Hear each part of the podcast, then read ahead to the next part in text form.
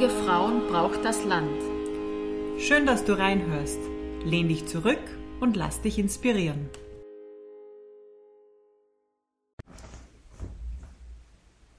Raffaela, hast du, du leicht oder schwer getan in der Schule? Ich habe mir immer sehr leicht getan und ich habe es geliebt zu lernen, liebe ich auch heute noch immer. Aber es gibt leider Menschen, äh, denen, denen es nicht so leicht fällt zu lernen äh, und das zu erlernen. Und da haben wir halt ganz eine spannende Frau getroffen. Mhm, die Marlene, die findet, dass körperbasiertes Lernen die richtige Zugangsweise dazu ist. Und wir haben das an ihr selbst gesehen, was sie da gemacht hat. Und sie hat uns das erklärt, das war sehr spannend. Und was auch spannend war, war dieses Hinterfragen der gesellschaftlichen Werte, oder? Mhm, genau, mit dem sie selbst auch lang gehadert hat. Sie ist verheiratet mit einer Frau und sie haben jetzt einen äh, einjährigen Sohn und eben es passt nicht in dieses in Anführungszeichen normale Lebensbild oder in diese gesellschaftlichen Formen, was wir vorgelebt oder eingetrichtert bekommen. Aber sie bringt das alles wunderbar unter einen Hut. Sie lebt ein schönes Leben. Ähm, sie brennt für ihre Sache und das haben wir eben in ihren strahlenden Augen und auch äh, in ihrer lebhaften Erzählweise mitbekommen. Viel Spaß beim Reinhören.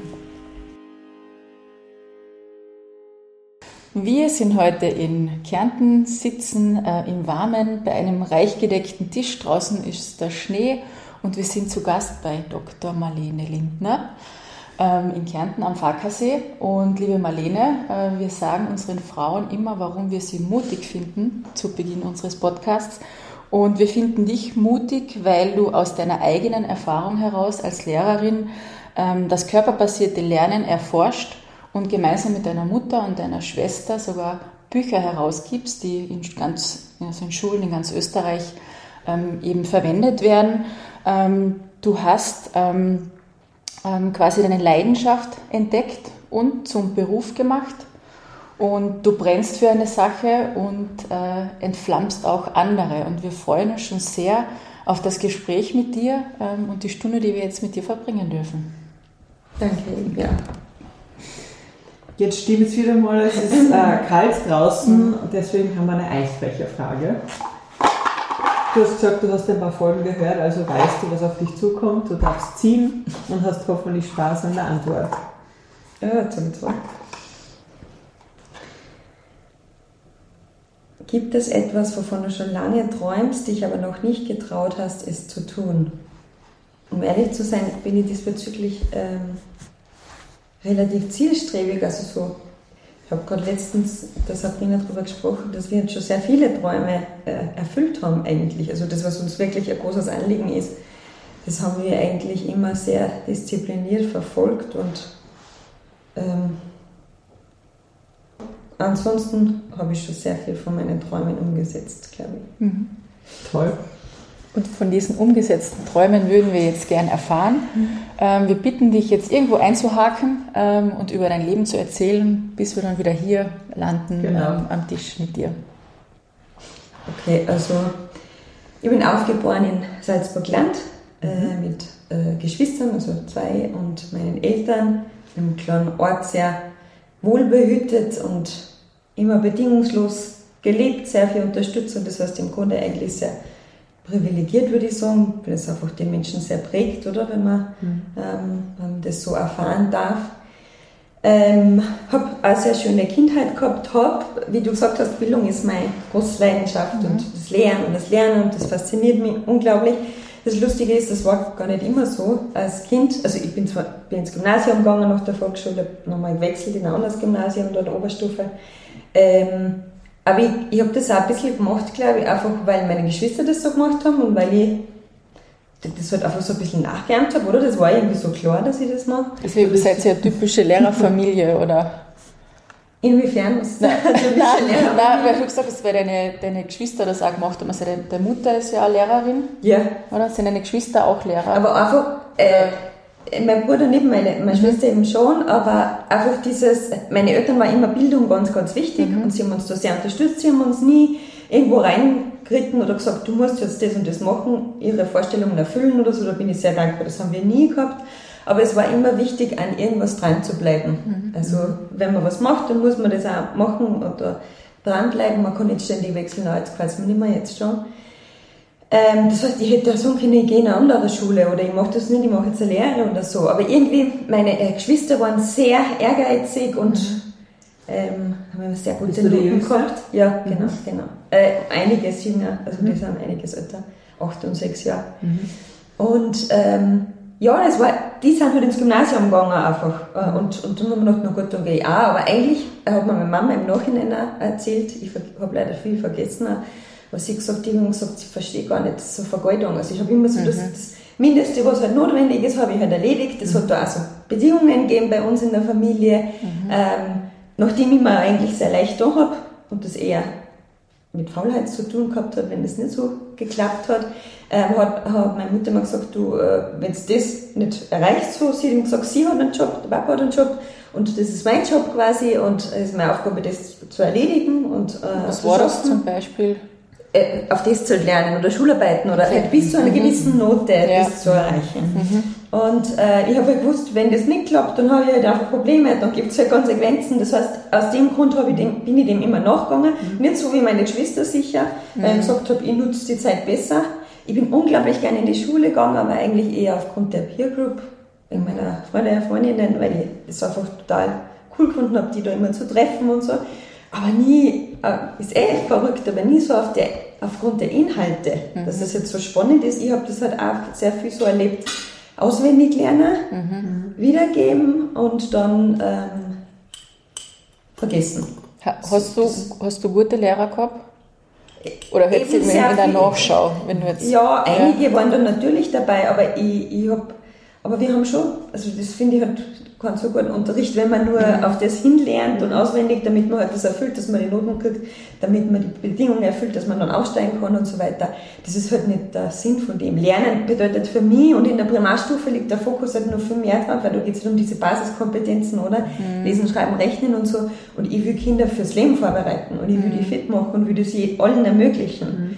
Und ich habe es aber einfach so überlegt, äh, also nicht so erlebt, dass das jetzt so die Bereicherung ist. Voll schon im Nachhinein, weil, weil es eigentlich unglaublich spannend ist, wenn ich jetzt so denke, Geografie und Geschichte und was man da eigentlich alles lernt. Aber damals war das halt leider nicht so. Ich habe die Zeit nicht so effizient genutzt, wie ich mir gewünscht hätte, sie zu nutzen. Was hättest, also hat es was gegeben, was du gern lieber gemacht hättest statt der Schule? Weil du hast gesagt hast, irgendwie du hast das, hast du leicht da und hast halt das gemacht, was notwendig war. Wofür hast du deine Zeit sonst genutzt? Wir waren einfach so Probleme einer Jugendlichen. Irgendwie so Freunde und was kann man unternehmen und wo kann man am Wochenende hingehen. Und diese intrinsische Motivation war nicht so ausgeprägt. Und darum bin ich so froh, dass ich meine Eltern gehabt habe, die mich da extrinsisch motiviert haben. Weil ansonsten, jetzt bin ich ja voll froh, dass ich diese Stufen gemacht habe, aber ich glaube, es gibt einfach auch ähm, zusätzlich zum Unterricht einfach Zeiten, wo andere Dinge Prioritäten haben, also Priorität haben. Und das war halt bei mir damals so. Und ich habe mir immer gedacht, also studieren werde ich nicht, weil ganz ehrlich, wann hört das auf? Das, das, das geht immer so weit und muss das mit dem Lernen aufhören. Und je älter ich dann aber war, bin, ist mir eigentlich schon klar gewesen, ich will unbedingt auch gerne studieren. Und ähm, das, das war das nächste. Ich habe mir dann gedacht, ich will entweder Just studieren oder ähm, die damalige Freundin von meinem Bruder hat auch Just studiert und irgendwie habe ich das halt so ein bisschen mitgekriegt und habe mir gedacht, das wäre irgendwie schon sehr cool. Oder ähm, ich gehe auf die pädagogische Hochschule. Und das war auch komisch, weil ich habe ja das bei meiner Mutter so ähm, erlebt, die ist immer ähm, mittags heimgelaufen, hat für uns da gekocht und das gekriegt und hat uns unterstützt bei Aufgaben und was weiß ich. Und dann hat sie den ganzen späten Nachmittag, Abend im Büro äh, verbracht und hat halt vorbereitet und das alles gemacht, was sie halt irgendwie machen müssen. Und ich gedacht, oh Gott, also das möchte ich auch nicht. Also die ganze Zeit nie hört das auf und eigentlich ähm, ist sie da ähm, total im Stress und ich habe mir gedacht, na, also da finde ich was anderes.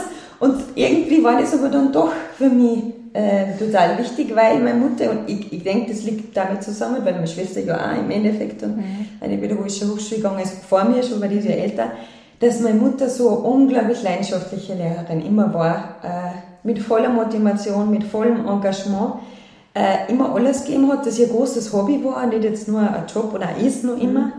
Und ihr das alles einfach so am Herzen gelegen ist. Sie sich nie damit zufrieden gegeben hat, dass Kinder irgendwas nicht schaffen können, immer Lösungen gesucht hat, äh, sie, sie weiterentwickelt, fortgebildet hat und so. Und ich glaube, im Endeffekt hat mich das schon fasziniert, dass sie das dass sie das so lebt und dass sie das so macht. Und das ist halt jetzt auch für mich so was, so was Schönes. Materielle Dinge sind wichtig und Geld ist mir schon wichtig, ich möchte schon angemessen entlohnt werden. Aber im Endeffekt ist für mich halt schon auch, das erfüllt mich so sehr, das, was ich mache, weil ich, weil ich dieses, dieser Sinn für mich so wichtig ist. Mhm. Irgendwie, was, was bringt das? Ähm, und das hat sie halt, glaube ich, auch, ähm, oder weiß ich, das, das bedeutet halt auch sehr viel und das, wahrscheinlich habe ich das so ein bisschen übernommen oder da irgendwie, bin da geprägt worden, wahrscheinlich. Welche Fächer hat deine Mutter unterrichtet?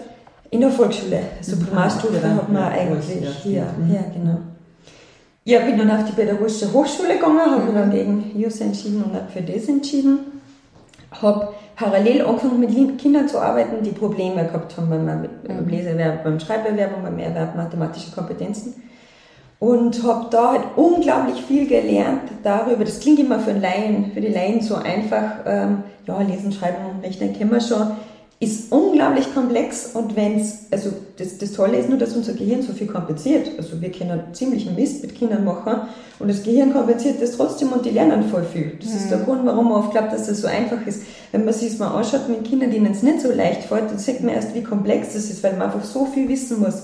Angefangen vom Gehirn, wie das äh, funktioniert, dass man einfach äh, die einzelnen Schritte, die Prozesse, dass man da richtig einhaken kann und die so unterstützen kann. Und das wäre mein großes Ziel. Mir geht es nicht darum, irgendwas zu machen, das privilegierte Kinder in dem Sinne, was ihre kognitiven Fähigkeiten betrifft, gerecht wird, sondern ich möchte ja allen Kindern gerecht werden und habe das da einfach so gelernt. Ich glaube auch, dass das Kinder und Menschen kaputt macht, wenn man immer wieder diese Misserfolge hat. Ich habe das ganz viel in der Einzelförderung erlebt. Da sind Kinder mit Eltern gekommen, die echt einfach verzweifelt waren, die gesagt haben, keiner glaubt mehr, dass ich es schaffen kann. Ich, ich bin zu blöd für das. Haben die Kinder das, gesagt? Ja, sicher, weil sie immer wieder halt diese Misserfolge gehabt haben und immer wieder gemerkt haben, ich, ich kann es nicht, egal wie sehr ich mich anstrenge. Und das äh, ist, ist schwer erträglich für mich, ähm, das so äh, mit anzuschauen. Und ich habe dann immer noch Lösungen gesucht. Wie kann man den Kindern helfen? Ähm, Gott sei Dank auch meine Mutter gehabt, die ja sehr viel Erfahrung gehabt hat und meine Schwester, mit der ich dann auch in meinem Austausch war. Und habe dann schon begonnen, parallel zur Hochschule äh, weitere Fortbildungen zu machen, weil ich leider Gottes, muss ich ganz ehrlich sein, diese Antworten dort nie gekriegt habe. Das, das, ich habe das gemacht, dieses Studium, um, um das Ziel zu erreichen, damit ich das machen kann, was ich mache. Aber zur damaligen Zeit, kann jetzt nur für das sprechen, aber ich dort war, war das jetzt ein, zum Großteil leider nicht so, wie ich mir das gewünscht hätte. Ähm, habe mich da auch nicht so zugehörig gefühlt, weil mir oft vorgekommen ist, äh, das wird so, das wird so, so, so banal irgendwie vermittelt und, und so unterbrochen und die anderen, die da mit mir studieren, die merken das teilweise gar nicht so. Aber ich das vielleicht. Weil du quasi das bei deiner Mutter schon mitgekriegt hast und schon tief in der Materie drinnen warst, wie die, die auch auf die pädagogische gegangen sind und halt vielleicht von Null weg gestartet sind. Ich habe? Sachen Ja. ganz anders hinterfragt und Ja. ich habe auch diese Arbeit mit den Kindern gehabt und ich habe diese Erfahrung gehabt und wenn dann irgendwer irgendwie mir erklärt hat, das funktioniert so, dann habe ich gedacht, ich weiß, dass das nicht so funktioniert, weil ich habe die Erfahrung schon gemacht und wenn man die Erfahrung nicht gemacht hat, dann ist es natürlich irgendwie auch ein gutes Gefühl, so einfache Antworten, so funktioniert es anzunehmen. Und ich bin ganz ehrlich, da war noch drin, da habe ich mir gedacht, nein, ich weiß, das funktioniert so nicht. Habe das aber dann halt einfach gemacht ähm, und parallel auch gesucht, ähm, äh, Möglichkeiten, wie ich mich fortbilde und wie ich Lösungen finde. Und ähm, habe dann, und das war das Allercoolste an dem Ganzen, meine Bachelorarbeit ähm, genutzt und habe mich da echt voll verwirklicht. Habe da so viel Zeit investiert. Ich bin in Salzburg, habe ich damals gewohnt in der Stadt und habe dann äh, auf der Navi bin ich immer gesessen, stundenlang, tagelang, wochenlang und habe gelesen, gelesen, gelesen, gelesen und geschrieben und habe ein viel größeres Projekt gemacht, wie ich eigentlich müssen habe, für, mit der Unterstützung von meiner Schwester und, und meiner Mutter. Das ist immer cool gewesen, weil ich halt immer schon, wenn ich mich da nicht so verstanden gefühlt habe, dann habe ich gewusst, es gibt halt andere Personen, mit denen man sich austauschen kann, die irgendwie das, dieselbe Erfahrung schon gemacht haben und, und wissen, was ich jetzt meine und wovon ich rede. Und ähm, habe dann einen Längsschnitt, äh, eine längsschnittsche Einzelfallstudie gemacht, über eineinhalb Jahre, ähm, mit einem Kind, das ich in der Förderung gehabt habe, die gekommen sind. Der war eigentlich äh, schon so 13, 14 oder so, also schon in der Hauptschule hat es damals noch gegeben. Und hat schon sehr früh in der Primarstufe, in der Volksschule äh, Legasthenie diagnostiziert gekriegt und immer wieder halt die Erfahrung gemacht, ja, kann es nicht, er kriegt es nicht hin. Unmengen an Förderungen, die Eltern total bemüht, ähm, aber auch total verzweifelt schon. Ähm, ich sage, getestet worden eben, ich habe äh, dann das, also von der Schulpsychologin und Kinderärztin nochmal dieses attestiert, dass er Legasthenie hat. Und wir haben dann eben eineinhalb Jahre diese Förderung gemacht und ich habe dazwischen immer wieder Testungen gehabt, das begleitet mit standardisierten Tests und am Schluss wieder mhm. Schulpsychologen, Kinderärztin und so weiter. Und ähm, das, das war das Coole, ähm, wie die den wieder getestet haben und was der dann für Leistungen erbracht hat, waren plötzlich alle total erstaunt, weil sie sich glauben haben Kinder, dass dieses Kind mit dieser langen Leidensgeschichte, Leidensgeschichte plötzlich äh, durchschnittliche Leistungen erbringt. Was hast du gemacht Der ist mit dann ihm? auch eben diese Ja. Förderung mit dem körperbasierten Ansatz und so weiter, Mhm. halt einfach dieses Konzept, das wir da schon weiterentwickelt haben, wo wir dann Mhm. auch basierend die Schulbücher geschrieben haben, ähm, ähm, habe ich halt umgesetzt, beziehungsweise das, das, äh, Quintessenz, wenn ich jetzt an den denke, weil der ja schon fortgeschritten ist, 13, 14, oder, und da ist viel um Orthographie zum Beispiel gegangen, ist halt einfach Struktur anzubieten, systematisch, strukturiert das anzuleiten, zu erklären. Schriftsprache hat unglaublich viel Regeln und Strukturen, die man er- erklären kann, wo man ableiten kann. Das muss man nicht alles auswendig lernen. Nur das wird leider sehr oft verabsäumt. Und gerade, also andere Kinder kompensieren das oft, weil das Gehirn so unglaublich viel leistet, durch viele Beispiele und wir sind halt ständig konfrontiert mit Schrift. Und bei manchen nicht, weil die halt da einfach nicht so großes Talent haben und das Gehirn das nicht kompensieren kann. Wenn die Kinder das nicht kriegen, dann wird es ähm, schwierig, dass die das. Ab wann fängt das im Gehirn an? In, was von? Ja, dass man, dass man dieses, das kompensiert oder das lernt oder dass man das bewusst dann wahrnimmt. immer schon, also Nachahmungslernen zum Beispiel ist ja das, das effizienteste Lernen, was es gibt. Aber Bandura hat das äh, damals äh, schon geschrieben. Ebli hat ganz viel dazu gemacht, wenn wir uns kleine Kinder anschauen, oder jetzt, wenn ich einen Theodor hernehme und ich mache was vor, der ahmt das nach oder der weiß, also lernen durch viele Beispiele, wenn ich immer wieder sage, er, er darf da jetzt nicht äh, mit den Zähnen beißen, beim Tisch oder so, Ja. oder die Füße drauf da und werden das immer wieder weg. Durch die vielen Beispiele versteht er irgendwann, okay, ich glaube, die Mami hat gemeint, äh, man darf das nicht und ich Ja. mache das jetzt nicht mehr. Ja. Also im Endeffekt funktioniert ja von Geburt an, das trägt sich dann aus, aber das ist immer so. Wir haben voll viele Beispiele in verschiedenen Kontexten im besten Fall und dann ähm, machen wir die Erfahrung, okay, das sind die Regeln, die da dahinter stecken. Ob das jetzt soziale Geflogenheiten sind, die wir irgendwie haben oder ob das jetzt äh, auf, auf Schule, ähm, also auf den Unterricht, auf Deutschunterricht zum Beispiel bezieht, ähm, ist im Endeffekt irrelevant. Und die muss ja auch nicht die über drüber Neurowissenschaftlerin sein, dass ich so Basics, wie das Gehirn funktioniert, ähm, verstehen kann und, und, und, und anwenden kann. Das, das finde ich halt so wichtig. Also das braucht es braucht nicht nur das Wissen, linguistische, germanistische, pädagogische, psychologische Wissen, sondern es braucht im Endeffekt auch Basics neurowissenschaftliches Wissen, oder? Wie funktioniert das Gehirn, dass das neuroplastisch ist, dass sich das verändert, je nachdem, wie man es verwendet. Und nur lernen, egal wie alt man ist, man muss reale Erfahrungen sammeln, das spüren. Kinder lernen mit Nahsinnen und damit es später mit Fernsinnen, mit Auge und Ohr möglich ist, muss ich es halt vorher spüren. Wenn ich noch nie ein Mango ähm, geschmeckt habe, angegriffen habe, gegatscht habe und gerochen habe, dann hat ein Bild nur von einer Mango oder wenn die da liegt, für ein Kind null Bedeutung. Aber wenn ich alle diese Erfahrungen schon gemacht habe, dann rufe ich die immer wieder ab. Da gibt es so viel Forschung dazu, gerade in den letzten Jahren, Jahrzehnten hat's da, ist, ist es, diese Embodied Cognition heißt es, mit der Kognitionstheorie beschäftige ich mich sehr viel, die halt sagt, dass diese realen Erfahrungen die Grundlage für alles sind. Und äh, die hat extremen Aufwind gekriegt in den letzten Jahren und Jahrzehnten, weil es einfach so viel Forschung dazu gibt, die sagt, auch wenn wir ganz abstrakt mit Plänen, Skizzen zum Beispiel hantieren, dann greift unser Gehirn im Endeffekt auf so ganz basale körperliche Erfahrungen wie Raumorientierung zurück. Sonst wäre das nie möglich. Wenn der Mensch diese ganzen Erfahrungen mit dem Körper nicht macht, dann kann er das nicht. Das ist ja quasi ein Transfer von dem, man, macht eine Analogie von diesen realen Erfahrungen zu was Abstrakterem. Das heißt, auch diese abstrakten Sachen, die Erwachsene machen, basieren auf realen Erfahrungen. Und wenn wir jetzt Kinder haben, die diese Erfahrungen nie gemacht haben, und die hat ganz viel mit visuell, leider durch Medien oder so, das ist halt rein visuell, ähm, ähm, wenn die mit, die, die können das nicht kompensieren mit dem. Ich finde, es gibt vorhin einen schönen Spruch, der das sogar sagt, also die Hand, die führt das Auge so lange, bis das Auge gelernt hat, das zu sehen, was die Hand fühlt. Das finde ich fast das so gut zusammen. Das Auge kann das nicht kompensieren. Das muss vorher die Hand ähm, spüren. Mhm, Und das- begreifen. Ja. Genau, Können wir, das können wir, Wort schon sagt, begreifen. können wir das irgendwie vielleicht auch nochmal ganz kurz erklären? Also ich habe in der Schule noch Ems nachgemacht und ich weiß nicht, in welcher Reihenfolge man Buchstaben lernt und irgendwie die Zahlen, also keine Ahnung, Schule von vor 35 Jahren. noch mehr. Äh, was ist bei eurem Ansatz anders? Wie funktioniert das, damit man da ein bisschen ein Bild davon hat? Ähm, ist voll schwierig, wer immer gefragt, ob ich das kurz so arbeiten kann. Aber es ist, ja, es ist, ja, ja, ja. Es ist, es ist mein Forschungsschwerpunkt zum Beispiel, ist eben im Biocognition und ich habe ja in, in, in Wien im Master dann aufbauend auf die Einzelfallstudie habe ich so eine Querschnittstudie gemacht und dann aufbauen mein Doktorat der Längsschnittstudie. Und eigentlich ähm, ist, ist im Mittelpunkt immer gestanden die Artikulationsgeste, die Mundbewegung. Ähm, weil die Handlung, die Realität zum Buchstaben wäre die Mundbewegung.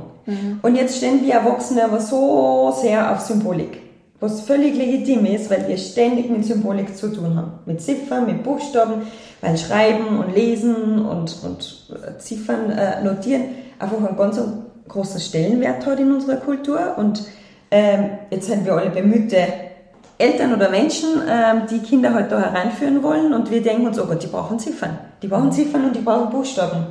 Und im Endeffekt ähm, ist es aber nicht die Welt der Kinder. Man muss sich vorstellen, wir stehen da oben an der Spitze des Bergs und die Kinder sind da unten und die müssen jetzt da raufkommen. Die haben noch nicht die Konti, die haben noch nicht die Muskeln, die haben noch nicht was, was ich, die brauchen vorher andere Sachen. Und wie gesagt, die Entwicklung ist vom Spüren mit den Nahsinnen zu den Fernsinnen. Beim Theodor, finde ich, sieht man das so super. Der geht nicht her und, und schaut nur die Sachen an und geht dann weiter auch nicht, sondern der nimmt die und der steckt die im Mund, ganz klar, weil er mag halt ganz viele Erfahrungen sammeln, muss er auch, damit es an das Gehirn weitergeht und er eine Vorstellung von dem, von dem Konstrukt im Endeffekt kriegt. Und die, die Kinder machen das ja auch intuitiv. Also wenn Kinder jetzt erste Schreibversuche machen, dann sieht man meistens, dass die äh, mitsprechen. Die machen Oma. Die gehen immer auf den Körper, weil das ja das ist, was sie kennen, was ihnen vertraut ist.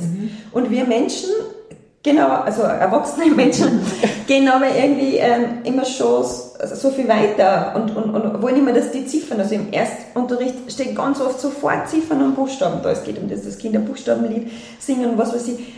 Man darf mich nicht falsch verstehen, Buchstaben sind voll wichtig, keine Frage. Aber trotzdem, damit man allen Kindern gerecht wird, äh, muss man da ansetzen, wo die stehen. Und das wäre jetzt intuitiv, nutzen die Mundbewegungen. Und zum Beispiel ist Lautanalyse, oder? Das ist, das ist vielleicht auch so ein Beispiel, wo man das auch gut jetzt mit unserem Konzept zusammenkommt. Lautanalyse ist notwendig, damit man Wort aufschreiben kann. Ich sage jetzt ein Wort Banane und dann muss ich die einzelnen Laute herauslösen, damit ich die in Grapheme übersetzen kann und aufschreiben kann. Klingt total einfach für, für einen Laien Laien jetzt, ja, was ist die Schwierigkeit?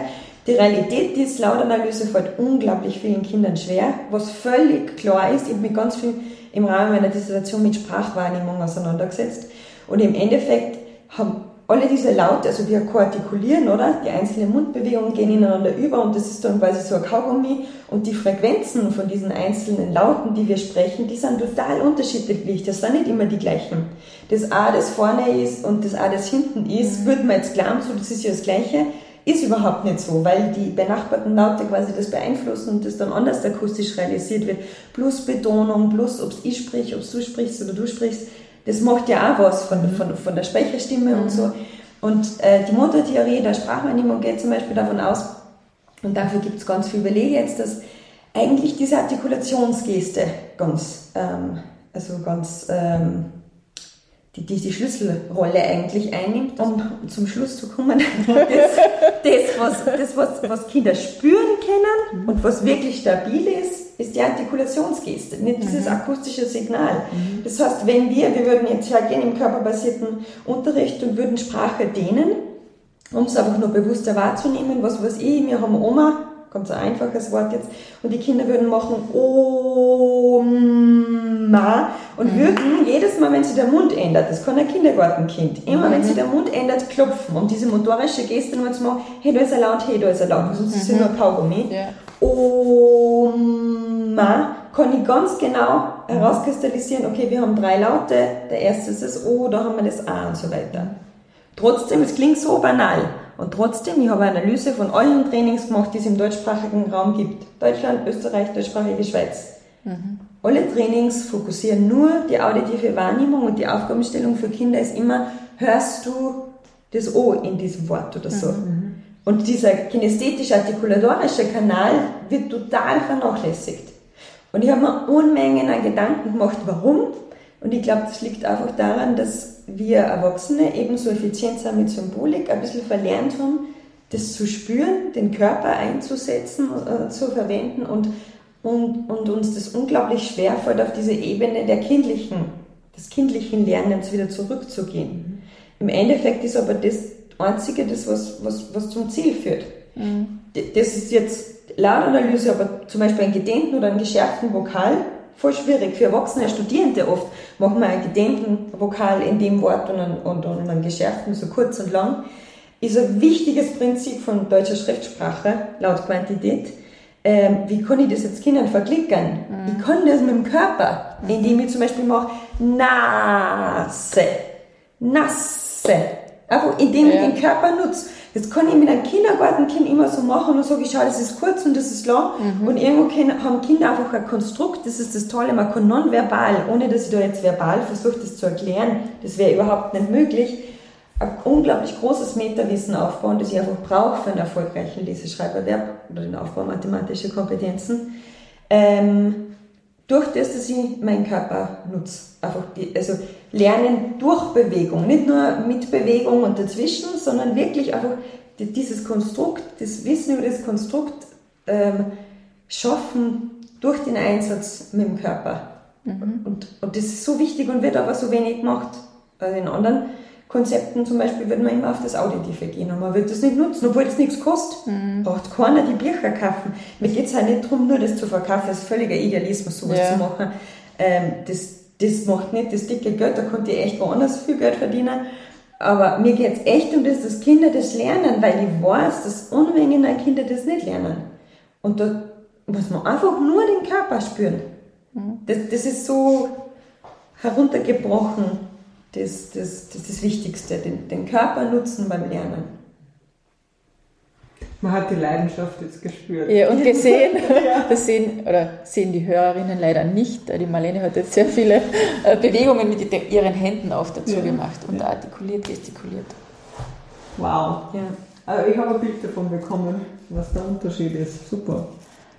Du, ja. hast, du hast erzählt, du warst in Salzburg und in Wien und in Wien dissertiert. Also das ist sozusagen auch der Weg gewesen und das daneben immer auch gearbeitet oder diese Praktika, weil du ja gesagt hast, du hast ganz am Anfang schon daneben gearbeitet. Ähm, ich habe dann genau. angefangen, also ich habe bei meiner ähm, Bachelorarbeit eben diese Ergebnisse erzielt, oder? Mhm. Und dann habe ich mir gedacht, oh Gott, wie cool ist das?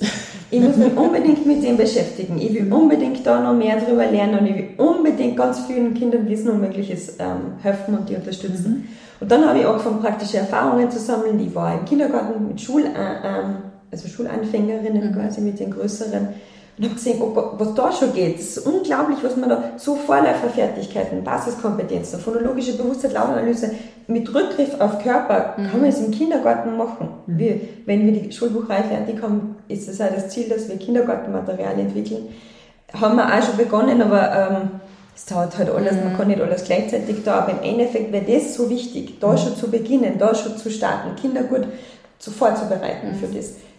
Für, für, für das, dass ich die Mundbewegungen so gut nutze. Zum Beispiel muss ich auch Sprechwerkzeuge benennen, spüren, Kindern zu. Das sind Sachen toll, wenn das im Kindergarten gezielt ähm, gemacht wird. Und habe dann gesehen, was da, was da möglich ist. Dann habe ich ähm, im Haupt gearbeitet und ich habe als Springerin an verschiedenen Schulenstunden übernommen und dann war ich klassenführend in Salzburg-Stadt und habe da eine, eine, Klasse gehabt, das war, das war so schön für mich, wirklich, ich habe es geliebt und ich vermisse das auch, ein bisschen dieses wirklich Klassenlehrerin zu sein, weil es was unglaublich Schönes ist, man sehr viel zurückkriegt und da diese Kinder zu begleiten und zu sehen, wie sie die alle weiterentwickeln und dieses Streuen in die Augen und so, ich finde, das kann, das kann nichts ersetzen, diese Beziehung und Bindung, die baut man halt jetzt auch nicht auf, wenn man dreimal Seminar hat. Oder, mhm. Das ist halt was anderes, oder? Wie Kinder da. Und das ist ja eine große Verantwortung. Voll, oder? voll, voll, voll. Und dann zu sehen, aber dieser Verantwortung gerecht zu werden mhm. und zu sehen, wie sie die entwickeln, das, das ist total, also ich habe mir immer gedacht damals, krass, wenn das Menschen so wie meine Mutter das ganze Leben machen. Und ich weiß nicht, wie ich das schaffe, weil man schon sehr viel, also wenn man allen gerecht werden möchte und die da hinbringen möchte, wo sie hin sollen, dann muss man unglaublich viel leisten, unglaublich viel geben. Und das, äh, also nimmt schon sehr viel. Also ich habe großen du musst, Respekt du musst viel Energie geben, du Ja. musst wahrscheinlich auch viel beobachten und schauen, okay, wo sind Schwächen, wo sind Stärken, wie kann man die fördern. Ja, ja. Und, also ich habe immer körperbasiertes Unterrichten und Lernen umgesetzt, auch wenn ich damals noch in unserer Schule zum Beispiel die Einzige war, da war ich wirklich mutig, weil da war ich ja sehr, sehr jung, bin ich noch immer nicht so alt, aber ähm, damals war ich wirklich sehr, sehr jung und dann habe ich trotzdem immer mein eigenes Ding gemacht. Keiner hat das dort gemacht. Wie gesagt, ich weiß, das ist zielführend, ich weiß, das bringt den Erfolg und ich setze das um. Und ich habe da echt äh, ähm, herausfordernde Klasse gehabt. Das waren fast 100% Kinder mit ähm, einer Erstsprache, manche, die auch einfach da schon große Defizite noch gehabt haben, was sprachliche, ähm, also Sprachfertigkeiten in, ähm, be betrifft. Und für so eine Junglehrerin irgendwie war das schon ein, ein großes Ding, aber ich bin mir immer treu geblieben und das ist mir wichtig. Ich möchte mir immer treu bleiben, ich habe das umgesetzt und es war so schön, die haben so große Erfolge gehabt und ähm, ja, dieses, dieses Begleiten und, und, und dranbleiben und so, das hat mich einfach ähm, sehr erfüllt.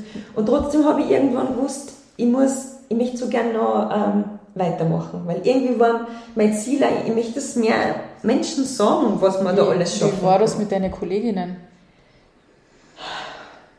Ja, Wie haben sie reagiert? habe ich so mein eigenes Ding immer gemacht. Ich bin sehr geschätzt äh, Ja. waren immer. Die Direktorin hat sich jetzt auch einfach, glaube ich, darauf verlassen oder irgendwie gemerkt, die macht das gut. Ich bin auch mit den Eltern und so, das, das ist auch ein wichtiger Punkt, zum Beispiel Elternarbeit und dass man, dass man, was, dass die Kommunikation gut ist. Da bin ich auch sehr, ähm, sehr aktiv gewesen. Das ist, glaube ich, ganz wichtig, dass man das auch erklärt, warum man das so macht. Ähm, dass die, die Eltern wollen ja einfach nur sich gut aufgehoben fühlen, oder? Die, die, die schicken das Kind in die, in die Schule, jetzt kann ich es nur fast besser verstehen, auch wenn der Kind noch so klar ist, aber irgendwie, du willst halt einfach das Beste für dein Kind und dann musst du den irgendwo abgeben und dann denkst du, oh Gott, hoffentlich kümmern sie die da gut und hoffentlich machen die das gut und hoffentlich lernt er da alles, was er lernen muss. Und wenn Eltern merken, dass du, davon bin ich überzeugt, dass du selbstbewusst und äh, kompetent, professionell bist und die Kinder wirklich gern hast, dann ähm, vertrauen die da schon, glaube ich. Aber man, man muss natürlich das auch überzeugen. Es ist auch ein Stück von Überzeugungsarbeit, dass man das einfach ähm, zeigt. Und wie siehst du das? Es gibt ja jetzt immer mehr die Diskussion auch in der Öffentlichkeit, was ist die Rolle der Eltern an der Schulzeit und was ist die Rolle der Lehrer und Lehrerinnen? Äh, wie viel muss, müssen die Eltern zu Hause sozusagen noch da mittun oder reicht es, wenn die in einer Schule sind mit einer Lehrerin, die das gleiche Feuer in sich brennen hat wie du? Also wie, wie, wie ordnest du diese Verantwortung zwischen Schule und Elternhaus ein? Im Idealfall, ich weiß, dass überhaupt nicht der Idealfall immer existiert und dann Genau, muss man versuchen, das ja. zu kompensieren natürlich. Und da ist man als Lehrperson sehr gefragt, aber man muss schon sagen, alles kann man halt auch nicht als Lehrperson kompensieren. Und ich finde schon, dass Eltern da eine große Verantwortung tragen, aber wichtig ist mir zu betonen, die können das nicht ersetzen, die können keinen guten Orthographieunterricht daheim machen, wenn ich es in der Schule nicht schaffe, den Kindern diese, wie gesagt, das ist mega komplex, wenn man das allen Kindern beibringt. Und ich bin ja kompetent dafür, dass ich das vermittle. Und deswegen habe ja ich den Job und weiter bezahlt. Das können Eltern nicht daheim machen. Eltern brauchen das und ich habe da sehr viele Eltern gehabt, die haben zum Beispiel nicht gut Deutsch sprechen können, die sind dann zu mir gekommen und dann habe ich ihnen die Sachen, das ist cool beim körperbasierten handelnden Unterricht, weil dann habe ich die Sachen mit den Eltern gemacht und habe halt gezeigt, wie die das dann quasi machen können. Ähm, aber einfache Sachen, die sie umsetzen können. Ähm, nicht überfordern. Es ist, die Eltern haben selbst einen Job und äh, vielleicht weitere Kinder und haben Unmengen zu tun und es ist nicht möglich, dass die jetzt da die komplexesten Sachen verstehen. Das ist nicht notwendig. Aber wenn man zum Beispiel das Lesen hernimmt, es braucht Übung beim Lesen. Das kann man nicht als Lehrperson. Man hat da 25 Kinder sitzen. Und ich, aber ich muss den Eltern sagen, wie liest man, dass das effizient ist, dass Sichtwortschatz aufgebaut werden kann. Wenn ich das nicht mache, dann lesen die auf eine Art und Weise, dass das nicht passiert und dass dann Kinder, deren Gehirn das nicht kompensieren kann, was irgendwie da verabsäumt worden ist, die lernen es dann nicht. Die lesen so dahin, es gibt viel, es gibt Kinder in der vierten Klasse Volksschule, die können nicht ordentlich lesen. Mhm. Da ist was verabsäumt worden. Die haben keinen Sichtwortschatz aufgebaut. Ähm, die synthetisieren nur immer herum und kommen nicht zur richtigen Betonung. Da brauchen Eltern Unterstützung. Ich habe da manchmal dann Eltern und Kinder gehabt, wenn es keine Fortschritte gegeben hat, dann hat man das angeschaut. Wie machen mhm. die das Lesetraining? Setzen sie das wirklich so um, wie ich mir das gedacht habe und wie ich das geraten habe?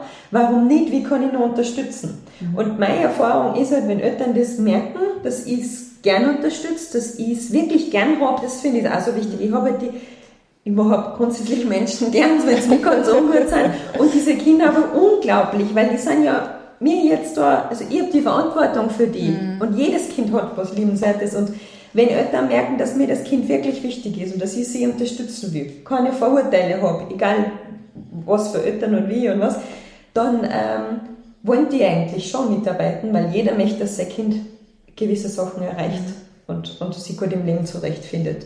Und da muss man unterstützen, finde ich. Mhm. Es, aber, aber ich kann nicht sagen, die müssen gar nichts machen. Also diese Diskussion von wegen Hausübungen oder irgendwas mhm. daheim machen ist total sinnlos. Kann ich nicht nachvollziehen. Es tut mir leid, weil wir wissen, dass also wieder unser Gehirn lernt durch Wiederholungen. Mhm. Es ist so, egal, im Sport, in der Musik ist das für jeden ganz klar.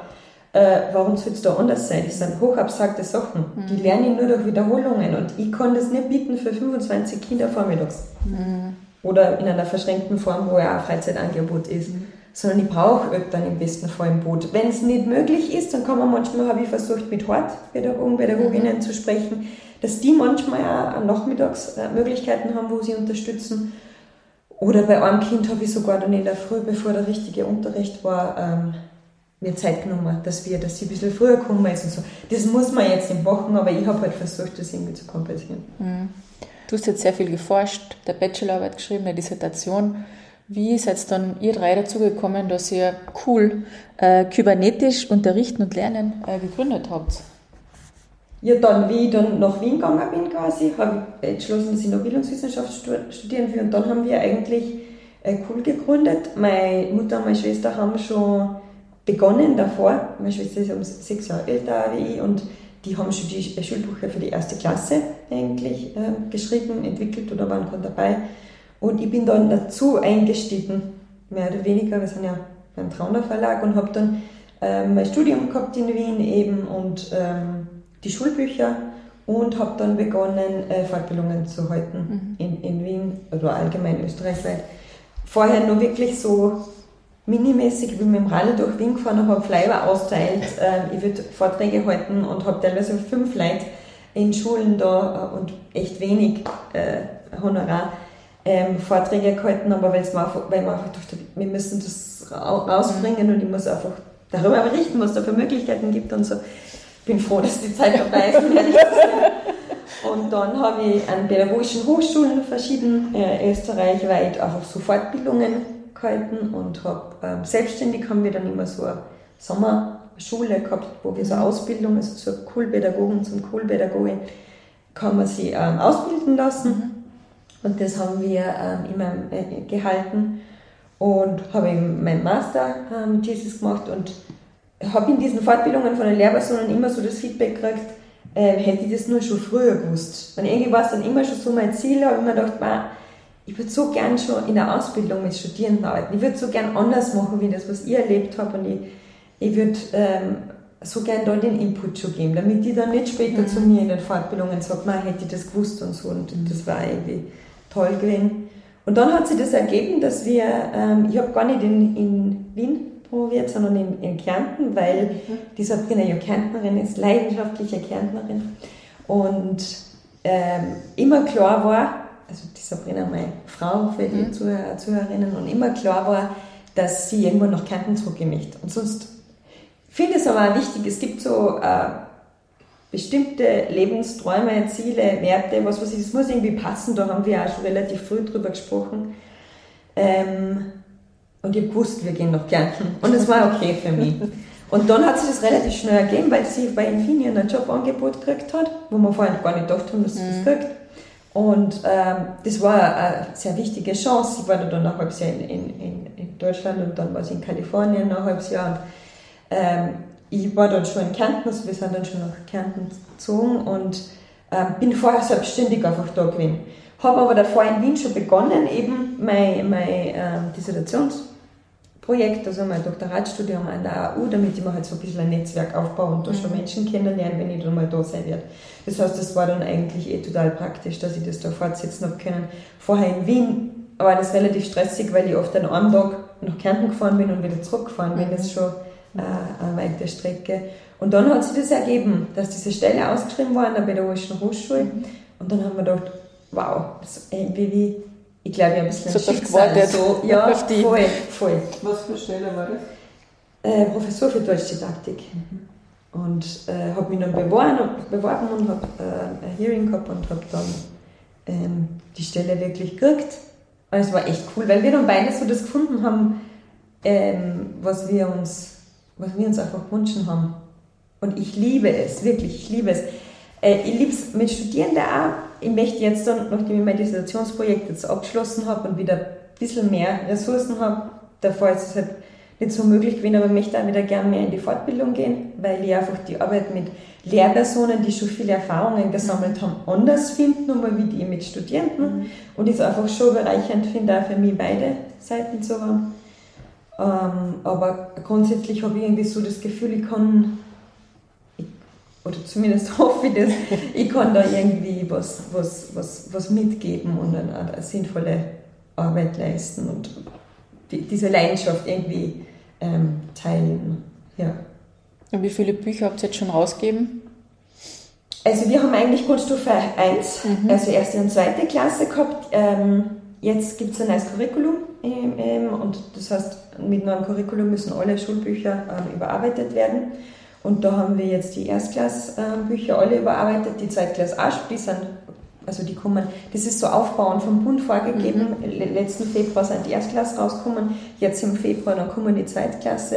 Und dann schreiben wir jetzt gerade die Drittklasse äh, fertig, die kommen dann im Februar drauf und dann die Viertklasse drauf, so dass man die Möglichkeit hat quasi, dass man die, So auf, dass, das, dass man das fortführt. Ja, ja genau. Und auch wenn es für deine Frau, für die Sabrina, immer klar war, dass sie nach Kärnten zurück will, wie war es für dich, von der großen Stadt äh, in Kärnten zu landen? Ich lieb's da, ganz ehrlich. Und ich bin ja selbst am Land eigentlich in Salzburg aufgewachsen. Ähm, ich finde, wir haben da einfach so eine hohe Lebensqualität. Wir fühlen uns da unglaublich wohl äh, mit, dem, mit dem Haus und mit dem Garten. Und Sabrina und ich mögen das halt auch unglaublich gern, das also draußen sein und im Garten. Und ich mache sehr gern Sport, gehe laufen und Mountainbiken. Wir haben am See ein kleines Boot, mit dem wir rausfahren können. Wir, das, das ist halt schon purer Luxus. Was ist, glaube ich, auch nur in Kärnten möglich in Österreich. Das ist schon was ganz Besonderes. Plus, wir haben den Job, der uns sehr erfüllt und sehr viel Spaß macht. Am Anfang war es schon komisch, weil, oder, oder uns war wichtig, wir wollten jetzt nicht ganz in die Pampa. Also wir wollten immer gern irgendwie sehr nahe bei einer Stadt sein. Und auch wenn vielleicht jetzt nicht die größte Stadt ist, aber reicht voll für mich. Aber man hat, also wir haben alles, was wir brauchen. Ähm, so ganz aufs Land, das wäre glaube ich nicht mehr möglich gewesen. Und ich erinnere mich, wie wir jetzt von Wien ähm, hergezogen sind, dann sind wir ja vorher noch viel in die Stadt gezogen. Ähm, da äh, sind wir am Hauptplatz gewesen, am Abend unter der Woche und man hat, oh Gott, wo sind da die Leute? das war eigentlich schon ein krasser Unterschied. Aber wir haben ja auch noch unsere Wohnung in Wien. Das heißt, wir sind regelmäßig in Wien. Das ist schon ein toller Luxus, weil dann haben wir so ein bisschen beides. Ich will unbedingt da leben und das, und das passt, weil wir haben da alles und ich wollte immer, dass unsere Kinder auch so aufwachsen, wie ich aufgewachsen bin oder wie Sabrina aufgewachsen ist. Aber wir haben immer die Möglichkeit, wir fahren alle sechs Wochen, zwei Monate oder so nach Wien. Und mit Homeoffice und so geht es oft, dass wir auch länger bleiben und wir freuen uns immer voll und es ist voll schön dort. Und so kann man halt beides irgendwie genießen. Also passt das für gut. Gut. Und mit dem Sohnemann genießt das Leben am Land. Der ist jetzt ein Jahr alt, hast du gesagt. Wo ist er gerade? Bei Oma und Opa. Okay. Oma. Die sind auch hier in der Gegend. Ja, also Sabrinas Eltern sind auch in Kärnten und äh, meine Eltern sind in Salzburg, aber die kommen immer einmal in der Woche. Also das ist auch ganz toll. Der Theo hat immer einen Tag mit äh, Kärnten Oma und Opa und einen Tag mit Salzburg Oma und Opa und die fahren dann her und verbringen die Zeit mit Theo. Das ist schon auch ganz was Besonderes. Das ist halt jetzt auch irgendwie mehr möglich durch ähm, Kärnten, mhm. weil in Wien ist es halt auch schwierig, diese Distanzen und so. Für uns ist beide Familie auch ähm, sehr wichtig jetzt auch, ähm, die, die weiterführende mhm. Familie, Großeltern und so. Und wir können das natürlich auch viel mehr pflegen jetzt. Die Distanz zu Wien, das ist schon einmal eine andere, da war das natürlich viel weniger. Aber grundsätzlich, meine Geschwister, mein Bruder ist in, in, in Tirol und meine Schwester ist in Oberösterreich, also wir sind sowieso eher so verteilt. verteilt ja, Wie macht ihr das arbeitstechnisch? Wer ist jetzt zu, wer ist zu Hause? Ähm, wie macht ihr das mit Karenz? Seid beide in Karenz? Oder? Die Sabrina und ich? Ja. Ja, ja das, ist, das, ist, nein, weil das ist wirklich ein ganz äh, toller Punkt. Ich habe ich hab nicht immer gewusst, dass ich, dass ich mal mit einer Frau zusammen sein werde, einer Frau heiraten werde. Und ähm, wie ich da dann draufgekommen bin, ich habe früher eben sogar eine Beziehung gehabt, von 15 bis 18 oder äh, so, ähm, mit einem jungen Burschen, wenn man das so sagen kann. Und das war meine erste große Liebe. Ich bin auch davon überzeugt nach wie vor. Ich glaube aber, dass das damit zu tun gehabt hat, eher, dass wir ähm, beide eine Person verloren haben durch einen Verkehrsunfall, den wir sehr gern gehabt haben und irgendwie da uns so beigestanden sind und diese Trauer uns so einfach sehr gut verstehen haben können und uns so unterstützt haben, dass das dann irgendwie so gewachsen ist.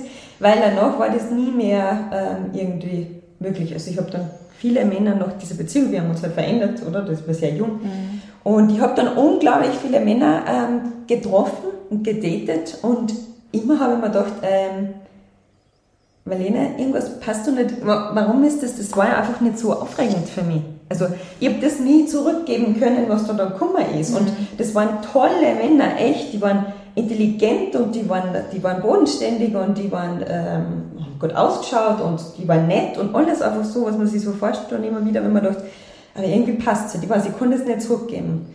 Und ähm, habe dann irgendwann herausgefunden, dass, dass, dass ich eigentlich durch, durch, das war so, da war ich fort und dann hat irgendwie bei uns daheim, äh, die ich von früher kennt habe, eine irgendwie so zu mir gesagt, du bist doch immer so bieder.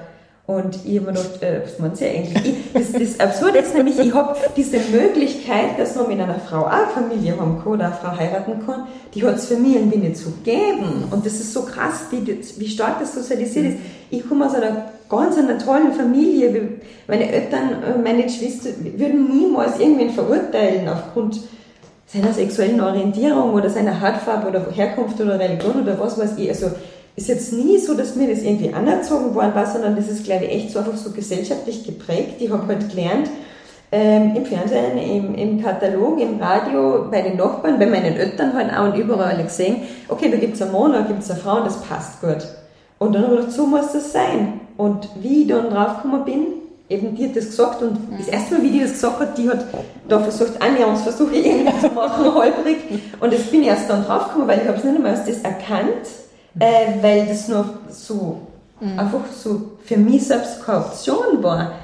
Und wie ich das dann halt gemerkt habe, muss ich ehrlich sagen, dass das ähm, schon, also ich habe da, ich habe, ich habe, das war, ich bin sehr ähm, zielorientiert und habe und, und, und also ich stelle mir das immer mental vor, was möchte ich da schaffen, wenn man das und was weiß ich und mhm. das und dann schaut es aus und wir haben dann noch ein Haus und dann haben wir das.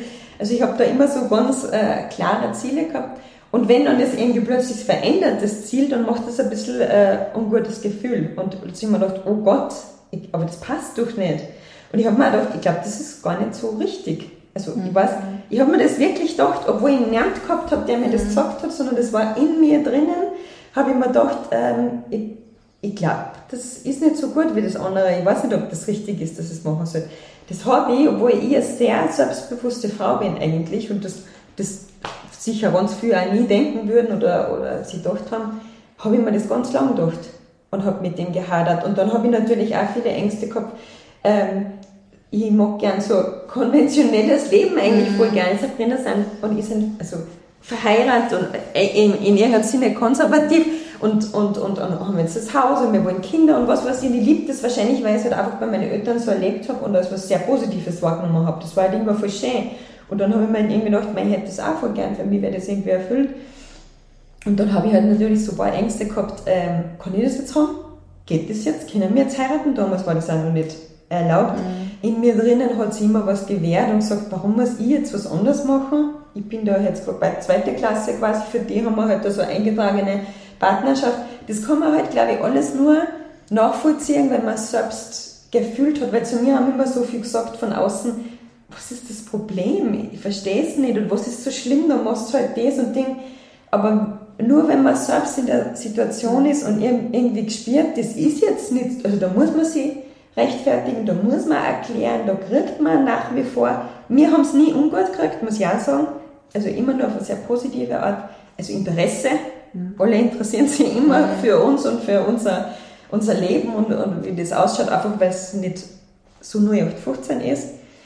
Ähm, was aber auch, glaube ich, damit zusammenhängt, dass wir sonst sehr vielen Stereotypen, Klischees entsprechen. Jetzt so, was, wie schaut eine Frau aus, was tut die oder was weiß mhm. ich. Das, glaube ich, hat nicht jeder so leicht, das muss man auch betonen. Ähm, aber die haben das nie verstehen können, aber wenn man selbst in der Situation ist, dann ist das irgendwie anders. Und dann tut es unglaublich weh, wenn man weiß, ich kann nicht einfach sagen, ich möchte jetzt heiraten. Obwohl ich ein guter Mensch bin, obwohl ich steuern soll, obwohl ich, was weiß ich, ist das nicht so selbstverständlich gewesen. Und wie funktioniert das mit Kindern und so weiter. Das war echt schon ähm, sehr herausfordernd lange Zeit für mich. Mittlerweile bin ich echt super gut ähm, mit dem, im, im, ich habe so viel gelernt. Ich glaube, das ist ein Geschenk im Endeffekt. Man muss so viel über sich selbst lernen und zu sich selbst finden. Und um auf das zurückzukommen, das waren so Challenges, weil man oft gedacht habe währenddessen, warum eigentlich muss ich das haben? Warum eigentlich muss ich mir jetzt da rechtfertigen? Warum muss ich mir erklären? Ähm, und das ist jetzt wieder ein großer Vorteil, weil so absurd das ist, aber da sieht man wieder, dass es nur alles sozialisiert ist, ist es das Normalste der Welt für die Menschen, dass wir uns das teilen. Also ganz ehrlich, das war total komisch, wenn nicht. Da, wenn, wenn ich jetzt, ich war die ersten zehn Monate daheim, die Sabrina ist jetzt neun Monate daheim und bin so froh, ich kann es mir nicht anders vorstellen. Ich, ich liebe den Theodor über alles, nichts, was ich mehr liebe und ähm, ich, wir wollen auch noch ein Kind oder Kinder haben und Familie ist so unglaublich schön aber ich liebe auch meine Arbeit und ich bin halt auch noch was anderes. Und wenn man beides leben kann, weil man ein voll gutes Team ist, dann ist das schon ähm, was Tolles. Und wenn ich mir vorstelle, ich würde jetzt arbeiten gehen und ich hätte einen Mann an meiner Seite nach zehn Monaten, dann bin ich mir sicher, weil ich es einfach von vielen Freundinnen so immer wieder äh, erzählt bekomme, dass die sagen würden, ja, und was mit dem Kind, ich mein, ob ich jetzt nicht so eine gute Mutter bin, weil ich jetzt irgendwie arbeiten gehe und mich da nicht kümmere, ähm, das fragt mich keiner, weil da ist ja noch eine zweite Mutter und die möchte natürlich auch Zeit mit ihrem Kind verbringen. Mhm. Und das wäre ja absurd, wenn nicht. Und wenn mich dann wer fragt, einmal in der Arbeit und sagt, ja, geht das? Die ist ja, ist ja so klein und sagt, ja, äh, meine Frau ist bei meinem Kind mhm. und ich muss ja Geld verdienen. Und dann schauen die immer so und denken sich, ah ja, oh, irgendwie. Aber dass das Männer und Frauen gleich gut kennen, das ist halt noch nicht so, das ist schon krass. Mhm. Also mich, ich kann sagen, mir ist wurscht, mir berührt es nicht mehr, weil ich habe ja ein anderes Modell und wir haben da jetzt einmal weniger Herausforderungen, weil wir uns weniger rechtfertigen müssen. Aber ich bin schon schockiert, wie sehr das nur so ist. Toll aus, top ausgebildete Frauen, die nicht immer dieses mit dem Finanzen kann ich nicht mehr hören, das ist so das mhm. Totschlagargument, äh, ja, der verdient so viel mehr wir haben auch Unterschiede und wir haben sehr viele Ausgaben zu bezahlen und, und Fixkosten, also Fixkosten. Ähm, man muss überlegen, was das Leben wert ist, finde ich halt. Also in, in der privilegierten Situation, wo wir jetzt sind. Das, mhm. das möchte ich schon sagen, weil mir ist durchaus bewusst, dass wir da privilegiert sind. Es gibt so viele Familien, da müssen sowieso beide arbeiten und Frauen relativ bald schon wieder, weil es einfach nicht anders möglich ist. Aber ich höre ja diese Argumente hauptsächlich so in so privilegierten mhm. Situationen wie uns, wo, wo man es jetzt äh, das möglich machen kann und da hört man dann immer, ja, das geht nicht, weil und so weiter. Und ich glaube, dass Frauen einfach so sehr dieses Erfüllen möchten, dieses, ich bin aber eine gute Mama und ich möchte, dass alle wissen, dass ich eine gute Mama Verständlich, mhm. verständlich. Aber ich ich bin die Queen, was das betrifft, weil ich kann sagen, wie sich das anfühlt, wenn man das nicht erfüllt, was eigentlich so erwartet worden ist. Das, das ist manchmal schwierig und das ist, das ist halt nicht so einfach. Ähm, aber man muss überlegen, was möchte man halt vom Leben, mhm. oder?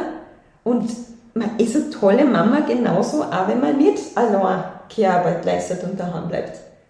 Und Männer, glaube ich, es gibt eh immer mehr Männer, die sagen, ganz ehrlich, ich möchte gerne Zeit mit meinem Kind verbringen. Mhm. Ähm, Männer sind halt umgekehrt sozialisiert, denen hat man halt immer eingeredet, du bist ein guter Papa, wenn du das Geld heimbringst und schaust, dass die gut leben können. Früher war das eine totale Schande, wenn die Frau arbeiten hat gehen müssen, weil dann war ja er nicht fähig, dass er quasi die Familie ernährt. Versorgt, ja. Mhm. Und auch wenn wir jetzt 2023 kommen, aber ich glaube, dass das ganz tief verwurzelt ist ähm, in, in vielen, also in, in, den meisten Menschen, in denen, die glauben, dass sie schon sehr fortschrittlich sind. Mhm. Und ich finde es halt nur schon deswegen, weil ich glaube, dass der Theodor zum Beispiel bei uns voll profitiert von der Situation. Mhm. Weil ich die Sabrina enorm so viel mehr liebe jetzt, wo ich sehe, wie toll sie das macht, was sie für Mama ist. Das war vor, wenn ich den Hauptpart gehabt habe, haben die nicht die Zeit und man sieht mhm. das nicht. Die Beziehung und das verändert sich so sehr und er hat uns beide. Und er hat Oma und Opa und er hat das und meist, also ich finde es einfach nur intelligent, wenn es möglich ist, diese Hilfe anzunehmen und, und, und das dem auch zu ermöglichen. Und wir haben beides. Sabrina geht auch voll gern arbeiten, genießt es aber jetzt auch voll, dass sie diese Zeit hat, weil in den ersten zehn Monaten oder so ein kleiner Wutsch ist, da muss man immer sagen, ja, passt, tschüss, in der Früh und dann kommt man eigentlich am Abend, so mhm. ist halt. Und man hat den ganzen Tag verpasst. Also das ist schon, das ist schon schade. Ich glaube schon, dass da irgendwann sie Männer, und ich habe mit vielen gesprochen, die dann eben gesagt haben, eigentlich habe ich so viel verpasst. Mein Papa hat oft zu mir gesagt, weil ich halt diese Themen sehr mhm. gern anspreche und spreche und so, und mein Papa hat gesagt, hast du irgendwie so, hast du bei, das war halt irgendwie früher mhm. so, und ich verstehe voll, bei meinen Eltern war es ja im Endeffekt auch so. Mhm. Meine Mama war Lehrerin, hat versucht, das irgendwie, hat immer gearbeitet, äh, war immer unabhängig, hat versucht, das irgendwie so, ähm, alles zu schaukeln. Und mein Papa ist arbeiten gegangen, sehr viel. Und die haben sich ein Haus gebaut und damit das früher möglich war, hat man sehr viel arbeiten müssen. Beide haben voll mhm. viel geleistet, gar keine Frage. Ähm, aber das war halt einfach so klar vorgegeben, dass er nicht so viel Zeit mit uns verbringt. Und das ist voll schade halt einfach. Warum? Weil er männlich ist. Mhm. Das, und das ist, das ist ja, das sind diese alten Rollenmuster, voll, wo voll. wir immer noch alle drinnen sind. Mhm. Und Frauen, Altersarmut, weil man kann, mhm. die meisten sagen, naja, aber für uns passt so ist nett, aber trotzdem ist Frauenaltersarmut eines der größten Probleme, mhm. das wir in Österreich haben. Jetzt bei diesen ganzen Teuerungen, wenn man da mit mhm. Frauen spricht, ja. die Scheidungsquote liegt bei 50 Prozent. Also auch wenn es mal voll schön war und nett war, mhm. kann sich das relativ schnell ändern. Und ich glaube einfach, dass Frauen zu wenig über Finanzen nachdenken und über das, wie kann ich mein Leben auch allein meistern, wenn ich völlig in den Stich gelassen werde. Mhm. Und dass die da, Männer würden das umgekehrt nie machen. Die sichern sich doch immer ab, oder? Die, die, das, also das ich, um ehrlich zu sein, noch nie gehört. Kennen jetzt nicht alle Menschen, aber das ist, finde ich, schon so, so typisch ähm, weiblich, dass man sich da ein bisschen auf das verlässt und ja, er verdient das ja eh. Aber im Endeffekt, ich möchte es nie, also ich möchte nicht mhm. abhängig sein von irgendwem. Ich möchte meine eigenen Finanzen haben, ich möchte das geregelt haben, ich möchte da abgesichert sein und ähm, ich glaube auch, dass so, oder zumindest ist es für mich und die Sabrina so, je besser man das alles klärt und je besser man darüber Bescheid weiß, dass man unabhängig ist, ähm, umso schöner ist, dass man trotzdem gemeinsam ist, weil es einfach so viel schöner ist gemeinsam. Wir können, glaube ich, noch stundenlang weiterreden. Absolut. aber, aber wir müssen leider zu einem Ende kommen, nach unserer Stunde. Und wir beenden die Stunde immer mit einem Word-Rap. Also ich beginne ein paar Sätze oder Wörter und bitte dich das zu vervollständigen. Mhm. Mhm. Ähm, bei diesem Lied beginne ich zu tanzen. Nie zu tanzen. ich mag gar nicht tanzen. Ich bin eine ganz schlechte Tänzerin. Mache ich nicht freiwillig, nicht einmal für die Sabrina. Okay. Habt ihr einen Hochzeitstanz gehabt? Äh, doch, aber, aber nur, weil ich ich ein bisschen sozialisiert, das Gefühl gehabt habe, das ist notwendig für uns. Und ich habe die Vorstellung so schön gefunden, dass ich mit meinem Papa und mit Sabrinas Papa und sie mit meinem Papa und mit, Sabrina, also, äh, mit ihrem Papa ähm, tanzt und dann waren wir tatsächlich beim Tanzkurs und haben sowas einstudiert und, und das schon gemacht. Aber hat mir sehr belastet, muss ich dazu sagen. Wirklich. Ich, war ich froh, wie das vorbei war. Okay. Dein Lebensmotto lautet? Ich glaube, es ist, ähm, oder das habe ich gelernt, ähm, diese Perspektive, die man einnimmt. Ich habe überall in meinem Büro, also immer wenn ich Büro wechsle wieder, dieses Zitat von Erich Fromm, ähm, Glück ist kein Geschenk der Götter, sondern die Frucht innerer Einstellung. Und das habe ich so irgendwie ganz begriffen, glaube ich jetzt. So wirklich, es ist immer egal, welche Situation man hat. Ist immer die Perspektive, die man selbst einnimmt, wie das ist. Und dass man glücklich ist, wirklich und zufrieden ist, das liegt stark an einem selbst und nicht so an den Umständen. Ich finde das ähm, ja zum Leben sagen und so, das, das, das ist im Endeffekt auch, so ist das Herz von dem. Danke für das schöne Gespräch. Vielen Danke. Dank, wir haben sehr viel gelernt. Ja, total. Danke, danke.